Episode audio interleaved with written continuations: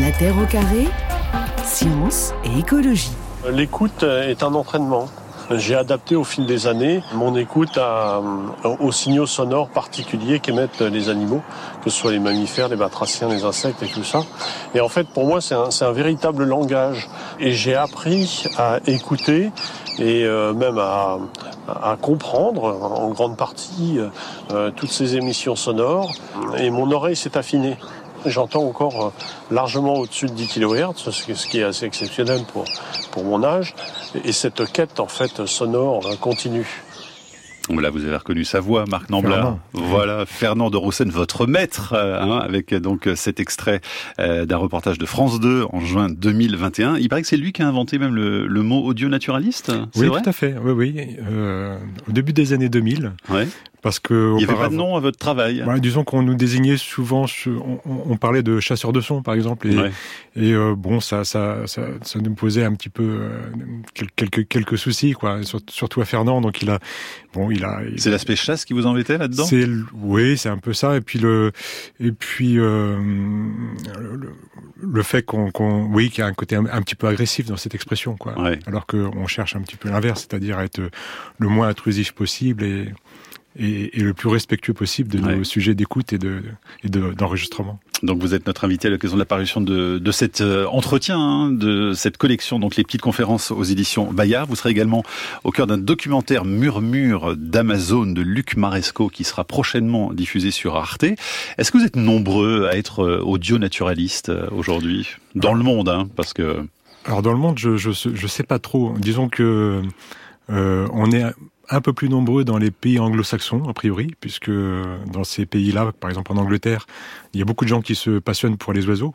Et quand on se passionne pour les oiseaux, eh bien, on est assez vite tenté de, mmh. les, de les enregistrer. Oui, avec une culture très ancienne. Hein, avec une culture très pays, ancienne, hein, ouais. absolument. Donc, euh, du coup, euh, euh, voilà, c'est une activité qui est un petit peu plus répandue dans, dans, dans en Angleterre et puis dans, dans les pays anglo-saxons, dans les pays scandinaves aussi. Ouais. Et en France Et en France, ça reste un, très marginal quand même. Hein. C'est vrai? Oui, on est on est on n'est pas très nombreux.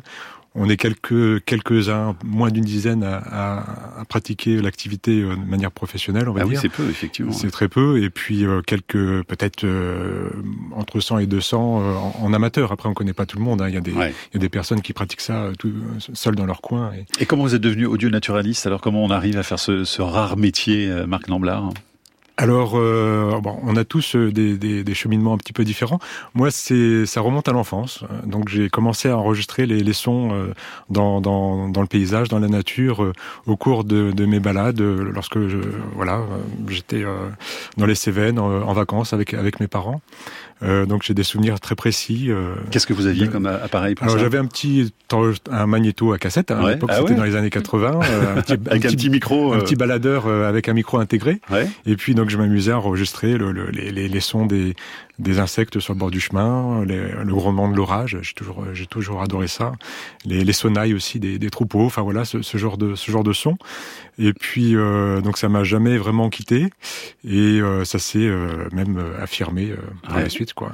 Et qui a inventé cette cette activité alors si on remonte vraiment dans, dans l'histoire de, de, cette profession? Alors, euh, a priori, le premier, la, le premier enregistrement euh, d'un animal autre qu'un humain a été réalisé par un Allemand qui s'appelait euh, Ludwig Karl Koch. Et donc c'est un enregistrement qui date de 1889, il me semble. Ouais. Il devait avoir 8 ans lorsqu'il a réalisé cet enregistrement. Ah donc oui. euh, oui, oui. Et donc euh, voilà, quand j'ai découvert ça, ça m'a, ça m'a, ça m'a beaucoup touché de, de, de, savoir que je pratique un métier qui a été inventé ouais. par un enfant de 8 ans. Absolument. Et comme les choses sont très bien faites, eh bien nous avons évidemment euh, ce son parce qu'il existe. Donc 1889. Mmh. On va écouter. Donc euh, c'est un oiseau, c'est lequel d'ailleurs? C'est un oiseau exotique. C'est le chamas groupe pion blanc, il me semble, ouais. de, de, mémoire. On va l'écouter et.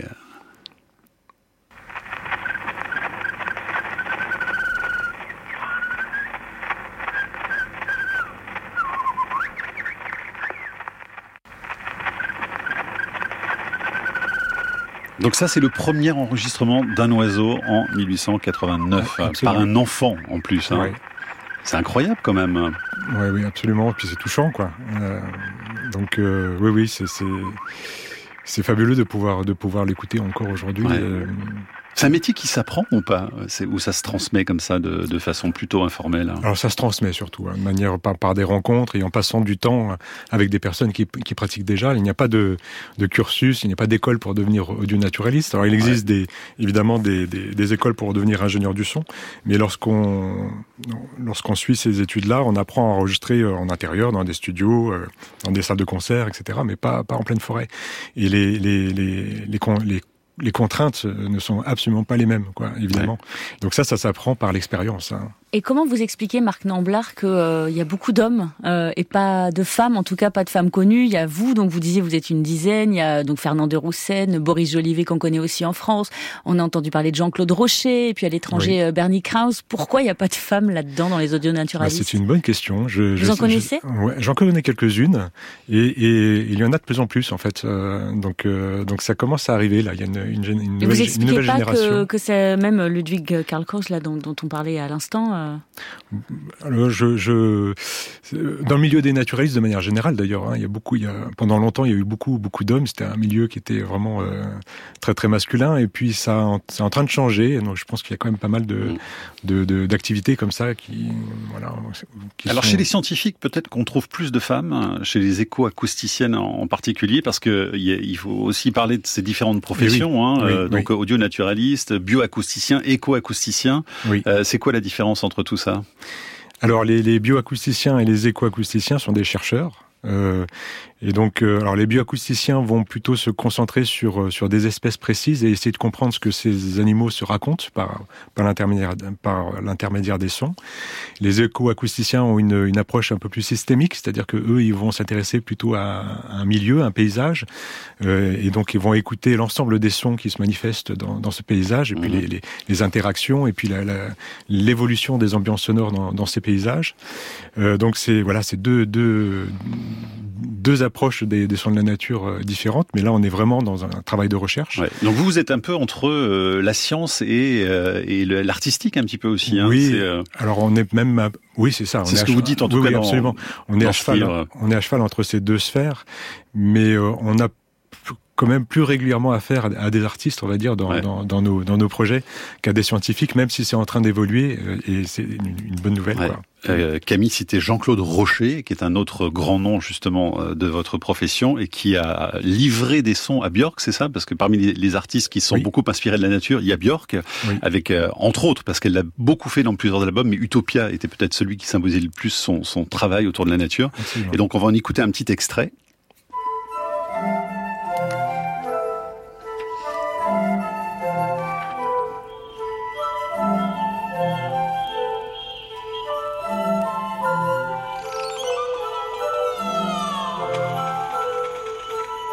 Ce qu'on entend, la marque Namblard, ce sont les, les oiseaux enregistrés par Jean-Claude Rocher, c'est ça? Oui, absolument. Oui. Au Venezuela, il me semble. Donc, euh, je reconnais là le chant d'un cacique.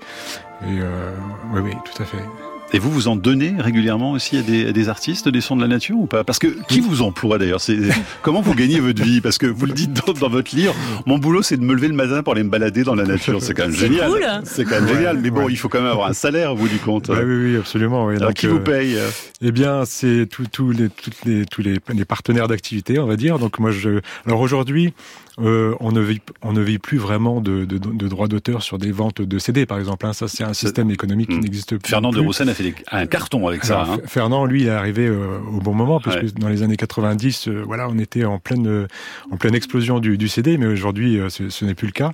Donc aujourd'hui, euh, on vit principalement de, de, de prestations, donc euh, de, donc de, de commandes hein, pour aller réaliser des enregistrements pour des tournages, par exemple, ouais. sur des documentaires ou pour dans des réserves naturelles qui qui souhaitent disposer de leurs propres enregistrements pour leurs actions de, de, de médiation, par exemple. Et pour les scientifiques, vous travaillez aussi beaucoup pour, pour eux, les scientifiques. Alors je dirais pas beaucoup, mais un, un petit peu. Et notamment, euh, par exemple récemment, j'ai fourni des enregistrements à une chercheuse euh, afin de, de, de nourrir les algorithmes euh, utilisés pour pour la reconnaissance spontanée des, des, espèces sur sur le terrain. Ouais. Voilà. C'est-à-dire avec des applications qui permettent de, de reconnaître certaines espèces, c'est ça Tout à fait, hein, ouais. Ce qu'on ouais. a dans les absolument, qui identifie les espèces, voilà, qui sont enregistrées en temps réel. Dans, ouais. dans ça existe pour les oiseaux ou pas, ça d'ailleurs? Ça existe pour les pour les oiseaux. Ouais, ouais, ouais.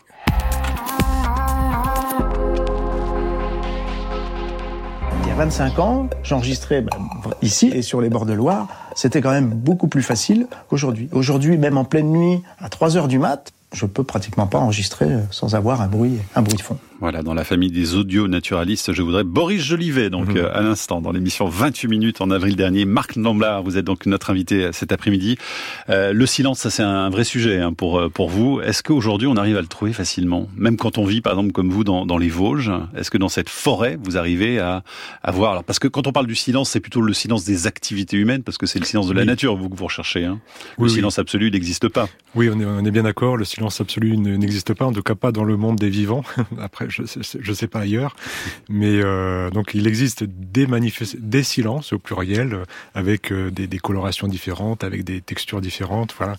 Et, et donc c'est notre base de travail. Effectivement, on a besoin de de ces de ces silences euh, pour pouvoir euh, travailler parce que ça va nous permettre de euh, de, de, valoriser les sons qu'on souhaite valoriser dans, dans, dans toute leur euh, dans toutes leurs dimensions. Quoi. Mais c'est problématique aujourd'hui pour vous de trouver vraiment des lieux euh, avec ces, ces, plages de silence suffisamment longues Alors, pour enregistrer que la nature? Oui, c'est tr très problématique. C'est même euh, le, le la principale difficulté euh, de, de, trouver des espaces épargnés par, par les, les, les sons anthropiques trop, trop envahissants. Ouais. Donc donc c'est ce qu'on recherche en, en priorité pour ouais. pouvoir travailler.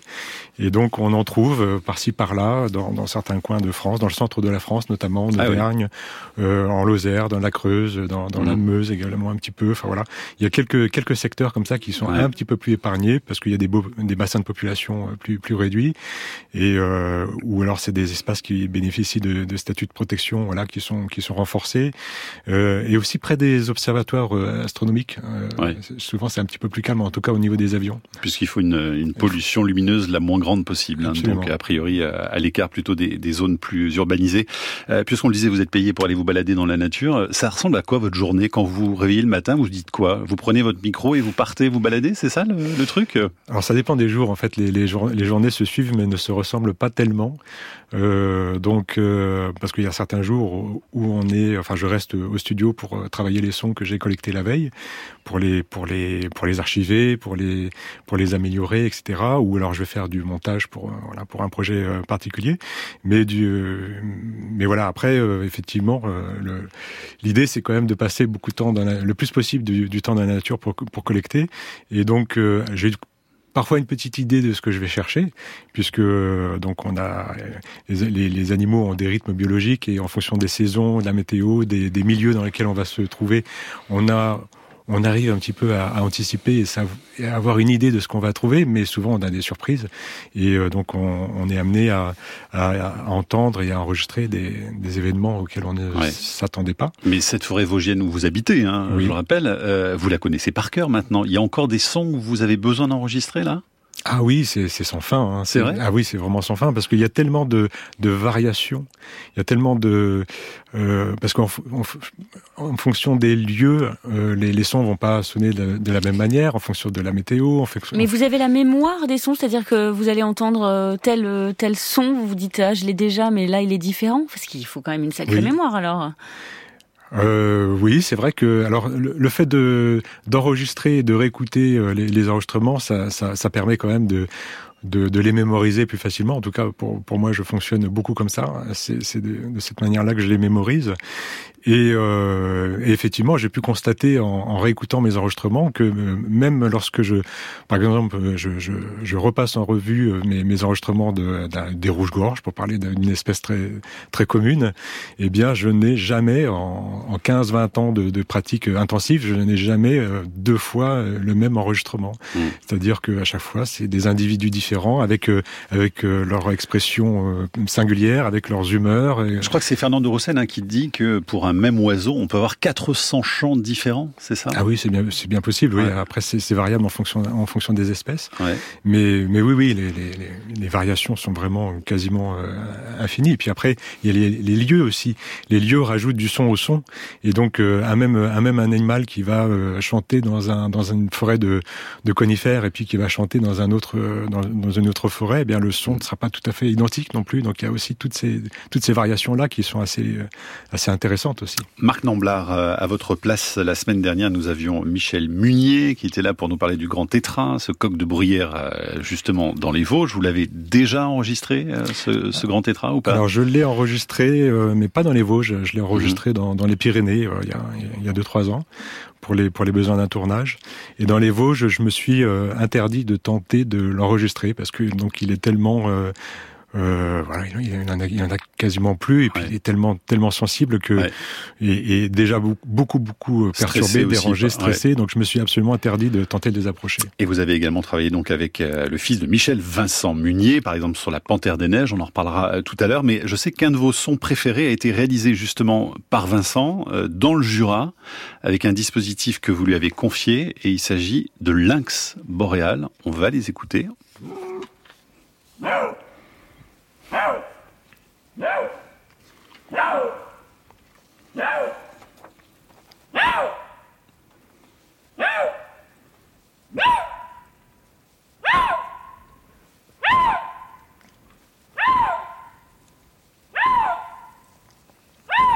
Donc ça, c'est un lynx. Oui. Ça fait pas très félin quand même. Hein On dirait un chien un petit peu qui aboie. Oui, ça fait un peu penser effectivement à, des vocalistes de, de canidés. D'ailleurs, euh, euh, parfois, il y a des confusions impossibles avec certains, avec les cris de renard, par exemple, ou même des aboiements de chevreuil un petit peu au loin, de chevrette. On peut, on peut confondre assez, assez facilement. Et pourquoi c'est votre préféré alors hein? Ah, bah pour, pour tout ce que représente l'animal, dans, à la fois dans, dans voilà, de, dans, également dans, dans l'imaginaire, beaucoup. Hein, c'est moi, c'est un animal qui me, qui me fascine. Je n'ai pas encore eu la chance de, de l'observer dans son milieu naturel. J'ai, j'ai relevé des, des indices de, de présence. Ouais. Et, mais voilà, c'est ce qui n'est pas le cas de Vincent Munier. Ce qui n'est hein, pas le cas de Vincent. Il, il, a, il, a, eu des expériences vraiment très privilégiées avec très, les... très privilégiées, très proches. Et, et d'ailleurs, il a donc ça, c'est un enregistrement qu'il a qu'il a réalisé dans le Jura il y a quelques il y a quelques années euh, avec le matériel que je lui ai confié. Mais il a réalisé euh, l'hiver dernier des enregistrements de, de lynx cette fois-ci dans les, dans les Vosges, hein, qui, sont en train de revenir par, par le Palatinat. Et qui était vraiment très, très, qui, était vraiment très, hein. très près. On a écouté ensemble là, les enregistrements, c'est fabuleux. Alors qu'est-ce qu'il faut? Parce que je disais tout à l'heure, si on vous croise, on vous verra avec une parabole, a priori. Ça, c'est votre matériel? Alors euh, c'est un, un des outils que j'utilise pour enregistrer.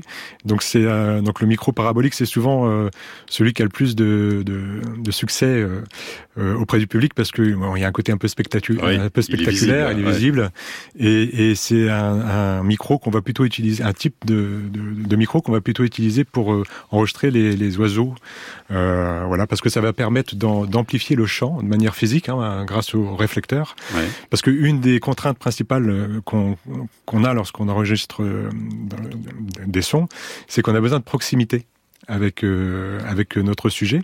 Et euh, alors que quand on fait de la prise de vue, on peut rester un petit peu à distance avec des téléobjectifs, on arrive à s'en sortir. Mhm. Quand on fait du son, on a besoin d'être assez proche de notre sujet. Et donc euh, le problème, c'est que les oiseaux sont souvent perchés, ils sont souvent loin des micros, et puis que si on essaie de grimper dans l'arbre avec le micro, euh, voilà, le temps qu'on arrive en haut, il est déjà parti. Et donc euh, on utilise ces réflecteurs qui vont créer un effet de proximité par l'addition le, en fait de, des sons qui se reflètent dans, à l'intérieur du, du, réflecteur. Cet étourneau Sansonnet qu'on écoute là en ce moment et que vous avez euh, enregistré, oui. C'était avec exactement le dispositif que vous venez de nous décrire. Là. Alors euh, non, là en l'occurrence, c'était euh, sur un piège à son. Un piège à son. Oui, un piège à son. un piège à son? Alors un piège à son, c'est. ça fait pas mal aux animaux. En non, tout ça fait aucun mal aux animaux. C'est vraiment pas le but, bien au contraire. donc c'est le, le, le, principe, c'est de repérer un euh, non, là, en l'occurrence, euh, c'était des, micros que j'avais laissés sous un poste de chant d'un d'un petit duc, d'un hibou petit duc, euh, et euh, en Corse. Et euh, donc, euh, bah, il se trouve que par par hasard, donc le, le, petit duc est venu chanter dans la nuit, et puis au lever du jour, il y a un étourneau qui est venu chanter au-dessus des micros. Donc moi, j'étais pas là à ce moment-là, et donc voilà, il m'a livré son chant comme ça pendant, pendant plusieurs minutes, un petit cadeau. Et c'était dans la boîte. Ça doit être chouette, ça, quand on se réveille et qu'on écoute les enregistrements. Absolument, ouais, c'est toujours un. Ce qui n'était pas prévu. Ouais, on a des surprises comme ça sur sur les sur les enregistrements parfois.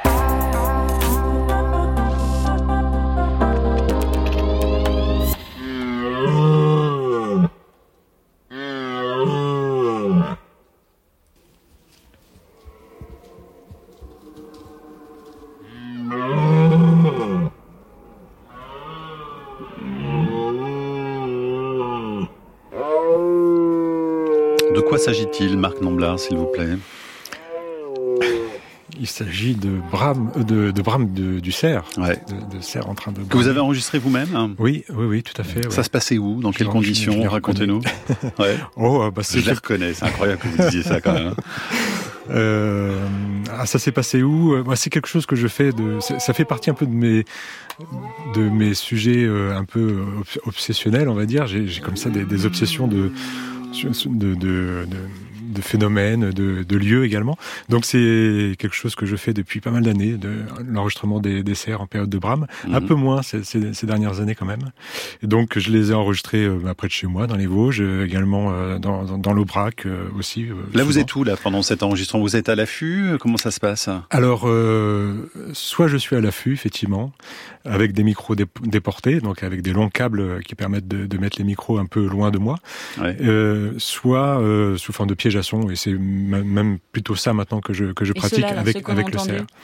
Alors là, il y avait plusieurs enregistrements qui étaient, qui étaient euh, l'un derrière l'autre, donc, euh, euh, mais là c'était plutôt piège à son parce que vu, étant donné la proximité euh, de, de, de l'animal avec les micros, Hmm. mm. je pense que c'était vraiment plutôt. Et quand vous entendez ça dans votre casque, oui, qu'est-ce que vous ressentez?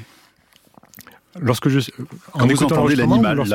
quand vous entendez l'animal en direct, en direct, euh, qu'est-ce que je ressens euh, ben, je ressens un, un...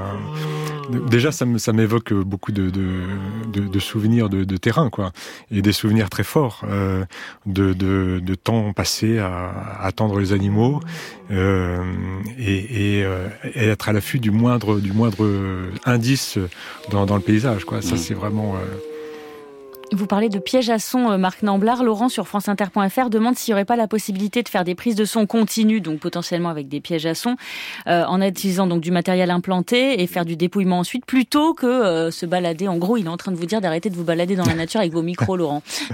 Ce serait dommage quand même de ne plus du tout se balader. C'est un plaisir tellement immense.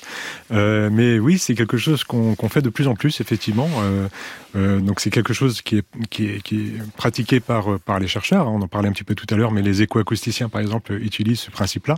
C'est-à-dire qu'ils installent des, des, des, systèmes qui restent en permanence sur place et qui vont échantillonner comme ça sur du long terme mmh. les ambiances sonores pour ensuite euh, comprendre un petit peu comment, comment les, les ces ambiances sonores évoluent. Euh, c'est ce que fait Jérôme Sueur, par exemple, en Guyane, hein, dans, dans, la forêt guyanaise. Euh, absolument, c'est ce que fait Jérôme Sueur en Guyane, mais aussi dans le Jura. Il y a aussi une station d'écoute dans le Jura. Ouais.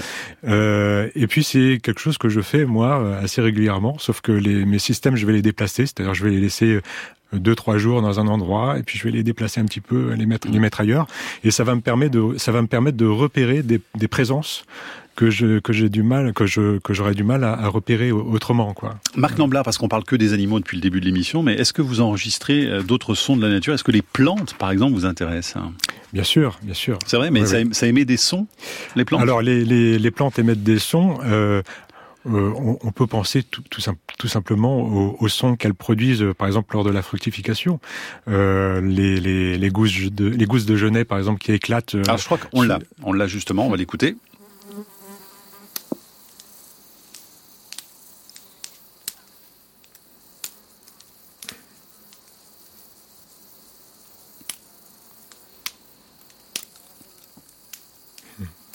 On dirait un feu de cheminée. Oui, absolument. Hein. On ouais. se croirait au coin du feu, mais c'est le genêt qui crépite. C'est le genêt qui crépite, ouais, qui libère ses graines, voilà, lorsqu'il fait bien bien chaud. Ça, c'est une, une, très jolie ambiance. Je, je, je m'en lasse pas. Donc les plantes font du bruit Donc aussi. les, les plantes font du bruit. Euh, les mousses aussi, par exemple, font du bruit lorsqu'elles ah oui libèrent leur spore. Alors moi, je l'ai, je l'ai pas entendu, mais c'est un ami euh, forestier qui est, qui, qui, est passionné par les bryophytes, donc par les mousses, qui, qui m'a raconté ça. Euh, avoir entendu euh, souvent des, les sphènes libérer euh, leur spore en faisant beaucoup de bruit. Mais il y avait aussi, pardon, mais quand on était dans la Loire, Boris Jolivet qui nous avait fait écouter Ouais. la photosynthèse Ouais. sous l'eau. Ça, c'était quand même assez euh, impressionnant. Ouais, et ça, on peut presque l'entendre à l'oreille parfois lorsqu'on est tout au bord d'un étang et qu'il y a un soleil bien, bien vif. Incroyable. Et quand on se, vraiment on se penche et qu'on qu'on est un petit peu attentif, on peut deviner des, des crépitements, des chuintements liés à la photo, photosynthèse, Ouais. effectivement. ouais. Alors Laurent du Lot nous écrit, je voudrais me procurer une parabole pour micro, mais ça coûte un rein. Est-ce que euh, vous connaîtriez, Marc Namblard, une astuce pour en bricoler une de parabole Ah oui, euh, alors il existe, en cherchant bien, euh, on, on, peut trouver des, des, des plans, des, des, tutoriels pour, pour fabriquer sa, sa parabole. Euh, donc on, on, peut le donc faire. Ça se fait avec avec un, avec des. Alors bon, on, peut trouver tout type de réflecteurs qui vont marcher plus ou moins bien. Il faut, il faut expérimenter, il faut bricoler un, petit peu, ouais. Bon, Laurent bricoler. Jean-Jacques, lui, euh, vous nous écrit, euh, il est malvoyant, passionné de photos, et euh, il voudrait maintenant se tourner vers l'audio-naturalisme. Il vous demande vers quelle association il pourrait aller pour apprendre et voir le matériel qu'il faut acquérir pour débuter. Ah ben, la réponse est toute trouvée. Il faut se diriger vers l'association qui s'appelle Sonatura, qui est une, une, association qui a été euh, initiée par Fernand Desroussen, justement, au début des années 2000, avec ses amis, euh, et donc euh, qui est encore bien, bien active aujourd'hui et qui, euh, et qui est justement là pour répondre à ce type de, mmh. d'attente. Vous dites Sonatura. quelque chose justement au sujet des personnes euh, non-voyantes, qu'elles font finalement comme les chauves-souris à se diriger avec leur, leur écho, c'est ça? L'écolocalisation, on peut aussi l'utiliser en tant qu'humain alors il y a des, des, humains effectivement qui ont développé cette faculté-là euh, de, de, se repérer dans l'espace euh, en écoutant les échos, absolument. Ouais, ouais. Ouais. Alors justement, on a une ah non, avant d'écouter la chauve-souris, on va on va partir sur le lac gelé des Vosges parce que ça aussi euh, on parle des, du matériel qu'il vous faut pour enregistrer la nature. Vous avez aussi des hydrophones. Hein. Oui. Et là, on va écouter ce son qui est celui donc d'un lac gelé et on va l'entendre on va l'entendre pardon, ça fait un sacré bruit.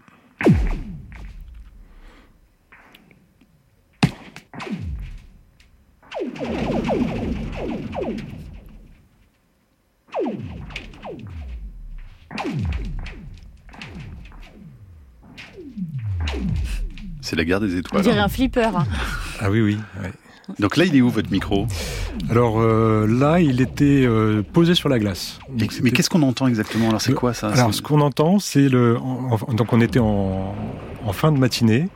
Euh, donc après une nuit bien froide, le soleil est arrivé euh, donc euh, au-dessus du lac gelé, et donc par euh, effet de contraste thermique, la glace s'est mise à se fracturer, des, des micro-fractures, et chaque micro-fracture produit un son, un, un, son sec qui se propage à l'intérieur de, de, de, la glace, mais également dans l'air, et avec la distance, ce son euh, se modifie, se transforme et produit ces sonorités tout à, mais tout ça, à fait étonnantes. on pourrait l'entendre ou pas? Absolument. Ah ouais. oui, il suffit d'être là. Il faudrait se pencher euh, vraiment. Euh... Sur le lac gelé. Il n'y a même pas euh, besoin de se pencher. Hein. Quand, quand, ça se produit, euh, vous l'entendez, euh, vous pouvez même l'entendre de loin. Hein. Parfois, c'est des sons euh, très, très forts. Incroyable. Il faut juste être là au bon moment, au bon endroit. Ouais. Et alors, ça fait partie malheureusement des sons qui, qui sont, qui deviennent plus, plus rares à, écouter euh, du fait de, des changements climatiques. Hein. Les, les, lacs gèlent moins. En tout cas, dans les Vosges, euh, les lacs gèlent beaucoup moins qu'auparavant. Et donc, euh, voilà, parfois, euh, il faut attendre plusieurs hivers avant de pouvoir réécouter ah ouais. ce, ce, phénomène. C'est ce que vous disiez d'ailleurs dans un, une interview du Nouvel Observateur là récemment. Avec le réchauffement climatique, l'effondrement de la biodiversité, ce sont aussi tous ces sons qui disparaissent. Ça fait partie effectivement des sons ouais. qui, se, qui se raréfient. Ouais, Donc il y a une diversité qu'on perd, un appauvrissement en tout cas sonore. Complètement, hein. complètement. Bon, on a Catherine qui nous écrit pour nous remonter le moral du sud meusien. Mon mari et moi apprécions particulièrement les cris des chevreuils, des renards, des sangliers et des mmh. oiseaux à la tombée de la nuit avec ce fameux rossignol Philomèle qui ne chante quasiment que les nuits d'été. Alors plutôt printemps. Ah. Euh, voilà. Catherine, il va, il va printemps. plutôt chanter. Il va plutôt chanter au printemps entre avril, avril, mai, début ouais. juin. Et alors il ne chante pas que la nuit, contrairement à ce qu'on peut penser. Il chante également le jour, mais en journée il y a plein d'autres oiseaux qui chantent. Donc euh, donc son chant est un petit peu noyé dans dans, ouais. dans la rumeur ambiante. Par contre, euh, quand arrive la nuit, la, la, plupart des oiseaux chanteurs arrêtent de, de, de vocaliser. Euh, mais le rossignol continue et c'est pour ça que voilà on remarque sa présence à ce moment-là. Ah, J'aimerais bien qu'on écoute la grenouille rieuse, parce qu'on avait prévu la chauve-souris, mais avant ça, on va mettre la... les grenouilles rieuses, d'ailleurs. ça rigole, ça rigole. C'est génial. C'est où ça? Ça, c'était en Vendée, dans une euh, voilà, dans, dans, dans, des, dans les dunes. Il y avait une petite euh, mare euh, entre, entre plusieurs dunes. Donc c'était oui, c'était en Vendée. Bah ça c'est ça c'est formidable pour un audio naturaliste, non les, les amphibiens. C'est génial. Parce que ça fait quand même beaucoup de bruit, non? C'est fabuleux. Alors ça fait beaucoup de bruit. Et puis ce qui est fascinant, c'est que chaque espèce a vraiment un son très différent euh, et, et, parfois très étonnant. C'est-à-dire que euh, donc là, bon, ça, ça, ça, ressemble quand même à ce qu'on imagine de la part d'un amphibien, mais euh, parfois les, les, amphibiens, y compris chez nous, hein, on n'a pas besoin d'aller dans les zones tropicales pour ça, eh bien émettent des, des sons euh, qui, qui, font penser à des insectes, qui font penser à des, à des oiseaux ou, ou, ou, parfois même à des sons électroniques. Hein. Je pense euh, notamment au petit crapaud accoucheur qui a, qui a un son, euh, voilà, qui est beaucoup de gens lorsqu'ils entendent ce son-là dans, dans, leur jardin sont, sont loin d'imaginer qu'il s'agit qu'il s'agit d'un petit crapaud. Ouais. Alors justement, à propos d'insectes, il y a le micronecte, c'est ça? Il faut nous en parler parce que vous le décrivez dans votre livre. On va l'écouter d'abord.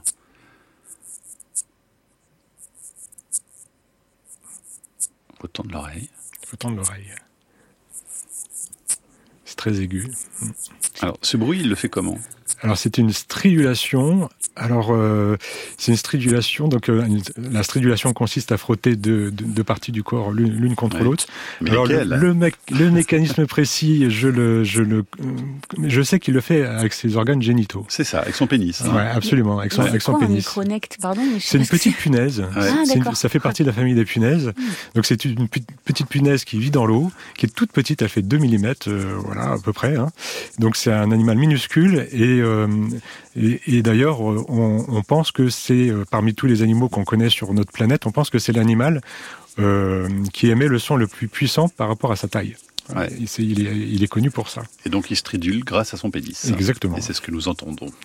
Camille, d'autres questions des auditeurs eh ben, On a Patricia qui voudrait euh, réécouter le lynx. Elle dit ah. s'il vous plaît, remettez-nous le lynx, c'est super beau et touchant. C'est vrai qu'on dirait un peu un chien au début, mais finalement, si on écoute bien, ça fait aussi comme un miaou. Voilà. Mmh. C'est un, un lynx. Un gros chat. Oui. Alors c'est pour vous. Un petit coup de lynx.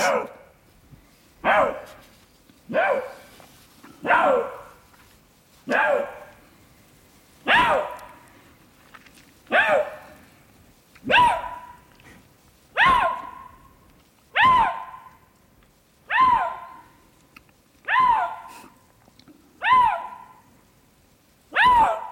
On sait, Marc Namblard, à, à quel comportement c'est associé, ces cris-là ou pas? Oui, c'est vraiment... Euh, en fait, le lynx, c'est un animal très, très, très silencieux, hein, la plupart du temps.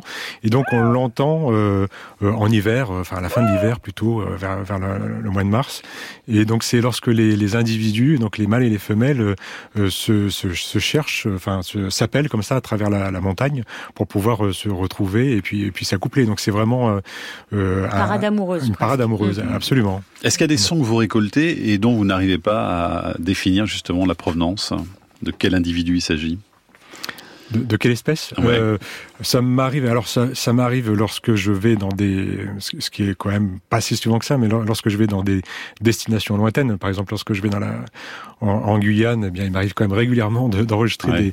des, des, des, animaux que je n'arrive absolument pas à identifier. Et d'ailleurs, pour certains d'entre eux, on ne peut, on n'a pas les moyens de les identifier euh, parce qu'ils n'ont pas été répertoriés. Ça fait partie des, des sujets de conversation avec euh, avec ce, certains chercheurs comme Jérôme Sueur. Ouais. Euh, et en plus avec des superpositions sonores, avec des des strates, ça complexifie. Ouais, euh... absolument. Après, en, en France, bon, c'est, enfin, en France métropolitaine, c'est quand même euh, plus rare, mais de temps en temps, quand même, je tombe ouais. sur des sur des cris qui, qui posent question. Ouais. Euh, Gilles nous écrit au, pro au, propos des ultrasons. Alors, on parlait des chauves-souris mm -hmm. qu'on va peut-être entendre, mais comment on fait les, les chauves-souris? Il faut un équipement spécial pour entendre ce qu'elles se disent entre elles. Alors, pour en pour euh, entendre les, les chauves-souris en temps réel, il y a plusieurs. Euh, enfin, il, y a, il, y a, il, existe des, des petits euh, des, des, petits outils. On appelle ça des, des, des détecteurs. Oui, des ah. bad box, des détecteurs d'ultrasons qui permettent donc en, en, temps réel de transformer les, les ultrasons en sons audibles. Donc là, on les entend les, les chauves-souris. Oui, absolument. Mais là, c'est pas des ultrasons, là, si? C'est des ultrasons, mais qui ont été euh, ralentis. Alors ça, c'est une autre technique pour les rendre euh, audibles. Euh, c'est de les enregistrer et de les ralentir, et euh, donc euh, de ralentir le, la, la, la, la, vitesse de lecture du son. Et de cette manière-là, on descend euh, la fréquence, on divise la fréquence, et elle devient mmh. parfaitement audible. Donc ça, on pourrait pas l'entendre à l'oreille, typiquement. Non, hein. non, sur le ouais. terrain, on pourrait pas l'entendre. D'ailleurs, depuis le début de l'émission, Marc Namblard, je regarde vos oreilles, et elles ont l'air de beaucoup ressembler aux miennes ou à celles de Camille. oui. Et pourtant, j'ai l'impression quand même qu'elles sont nettement plus développées parce que vous avez, au fil du temps précisément, affiné votre écoute. Il y a quelque chose qui se passe au niveau de cet organe ou pas? Ah oui, bien sûr, oui, on développe, euh, on, dé- on développe une sensibilité euh, euh, même assez extrême. Hein, euh, C'est-à-dire bah, C'est-à-dire qu'on devient euh, hypersensible on- oui, hypersensible. Alors déjà, on, on scrute en permanence ce qui se passe dans notre environnement et, et on devient hypersensible au son. Et donc, Mais quand vous venez à Paris, ça doit être Oui, un, doit un être enfer pour vous, non ouais. c'est un petit peu compliqué. Alors ça, ça demande une, une préparation un peu psy- psychologique. C'est vrai oui, oui, un Ouais. petit peu, ouais. ouais. Et, et, et C'est pour le bruit ou pour les Parisiens? Pour, pour- les pour les bruits, pour les bruits plutôt. Ouais. Et quand vous vous baladez, vous arrivez vraiment, enfin en gros, vous connaissez tout le répertoire, quoi, comme un, un musicien euh, connaît plein de compositeurs. Vous, c'est pareil? Alors pas pas tout le répertoire, c'est-à-dire je découvre encore les, les chants euh, globalement. Oui, j'arrive maintenant vraiment à les identifier sans, sans avoir recours à, à une application. Vous êtes trop Euh, fort en blind test oiseau, quoi. Ah, Il y en a qui sont plus forts que moi quand même. hein. Fernand est encore euh, beaucoup Ah ouais. plus fort que moi. hein. Mais euh, hum, là où je peine encore un petit peu, c'est sur les cris, parce que les, les, les cris, c'est déjà c'est plus bref. Puis il y a beaucoup de cris interspécifiques, c'est-à-dire qui se ressemblent beaucoup d'une espèce à l'autre. Donc là, c'est voilà, c'est un apprentissage de toute une vie presque. Allez, un petit, un petit coup de pic noir avant de se quitter, Marc Namblard. Les percussionnistes. Ah ouais. Marteau-piqueur aussi, un peu, hein, Oui. dans le genre. Ouais. J'adore cet oiseau parce qu'il met euh, tout de suite de l'ambiance dans la forêt. Quoi. Quand il est présent, euh, il, euh, entre ses tambourinages, ses cris, ses chants, euh, euh, ses forages pour, euh, pour creuser sa loge ou pour chercher euh, ses Ouais. vers, quoi. tout de suite, il met une ambiance fabuleuse. la À une forêt. vitesse folle en plus, hein, parce que le, Ouais. le coup de bec là, c'est euh, Ouais, c'est quelque chose incroyable. d'inimaginable. hein. Absolument. ouais.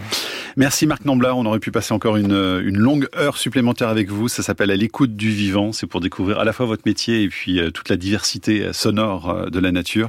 C'est publié aux petites conférences des éditions Bayard. Merci infiniment d'avoir fait l'effort de venir des Vosges aujourd'hui et vous à saluez les habitants de Bruyères et des environs pour nous.